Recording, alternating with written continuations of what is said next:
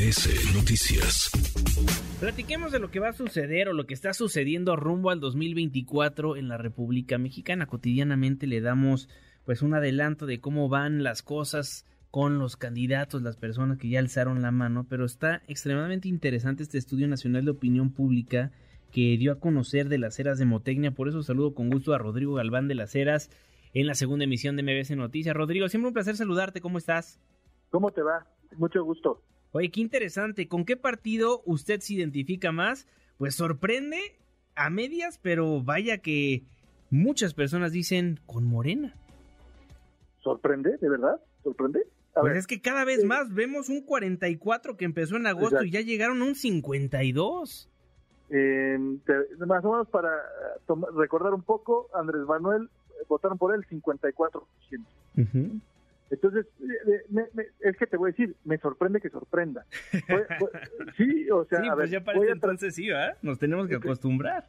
Claro, o sea, a ver, voy a tratar de, poner contexto a lo que está ocurriendo. Primero, eh, digamos, este 30% que normalmente es la clase más enterada, la que está en los medios, las que están en la industria, ¿no? Los propios políticos, pues hablamos con nosotros mismos, ¿Sí? ¿no? Este, y entonces por eso la Ciudad de México, la mayoría de los medios están en la Ciudad de México, este, ¿no? Y entonces decimos, oye, es que yo conozco mucha gente que piensa lo contrario.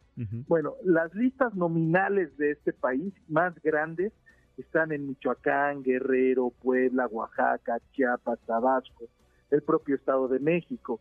Es decir, la mayoría de los mexicanos tiene características demográficas distintas a los que tenemos la oportunidad de opinar, pero además de trabajar en esta industria, incluidos los políticos, ¿eh? eh incluidos los políticos. Entonces, eh, yo, yo te diría, eh, me parece que la aprobación del presidente, que es del 80%. Me parece que el tema de las variables e-, electorales se explican por tres cosas, tres pistas. La primera, un, un, eh, tema de mercadotecnia, de consumidores de oferta y demanda. El presidente y su movimiento encontraron eh, un target que tiene ciertas características demográficas cuya necesidad primordial tiene que ver con los recursos materiales. Y por eso, si tú ves en una, en una familia promedio, ¿no? Hoy los abuelitos ganan el doble, ¿no? Porque ya tienen más eh, eh, en, su pensión, pero además los papás tal vez ya están en edad de ir a cobrar la pensión. El salario mínimo subió como no había subido nunca y los nietos y, o hijos ya reciben una beca. Entonces, si tú tienes a alguien que te atiende clientelarmente tu primordial necesidad, pues entonces estás ahí. Esa es la primera. Y la segunda me parece que es eh, eh, en el mercado, también en mercadotecnia, hay dos maneras de ser el líder del mercado, porque eres el mejor o eres el único. Me parece que en estos eh, momentos del país no hay no hay competencia. La, la oposición está confundida, se unen unos con otros sin dar resultados, pierden la mayoría de las elecciones. Hay una de las variables que dice que el 60% cree que va a ganar Morena, es decir, no existe. Entonces, esta fortaleza de Morena eh, me parece que pasa en estos momentos más por la ausencia de la competencia que por méritos propios, por lo menos en lo local, ¿no? Totalmente.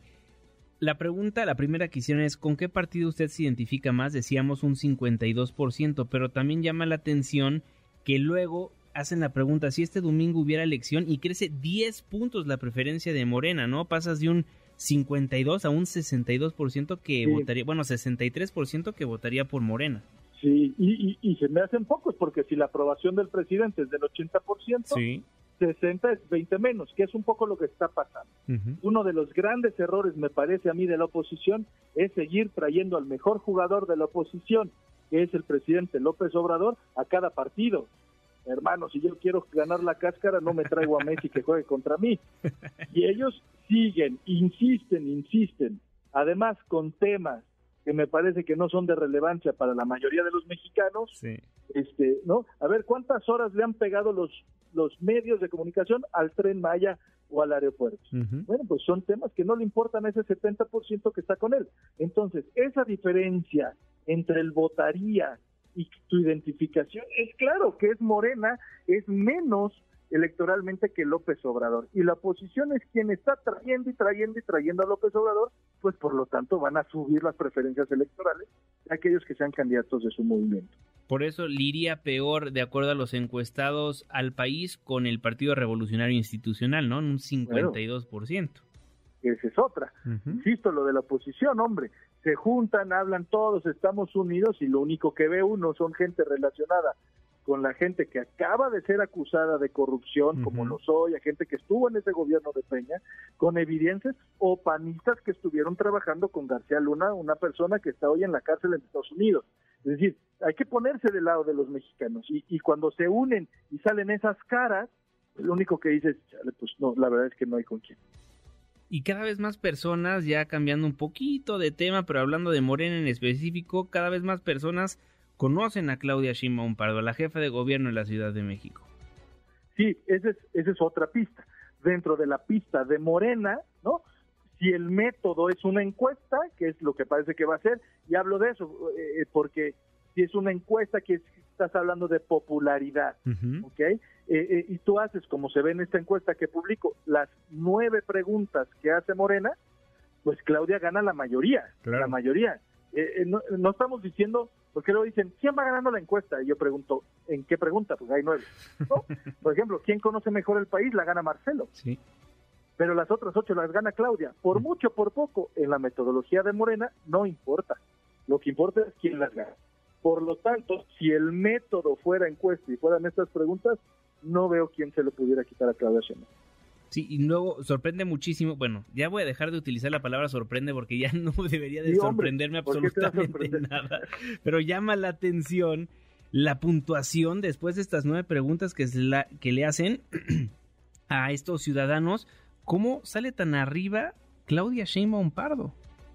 Bueno, me sorprende más. Ahí sí, para que veas que en esta metí porque manifestó sus ganas a Fernández Noroña, Gerardo Fernández Noroña, y sale en tercer lugar. Sí, sí. Que pues, me parece, si tú lees las nueve preguntas tienen que ver con la corrupción, tienen que ver con el movimiento.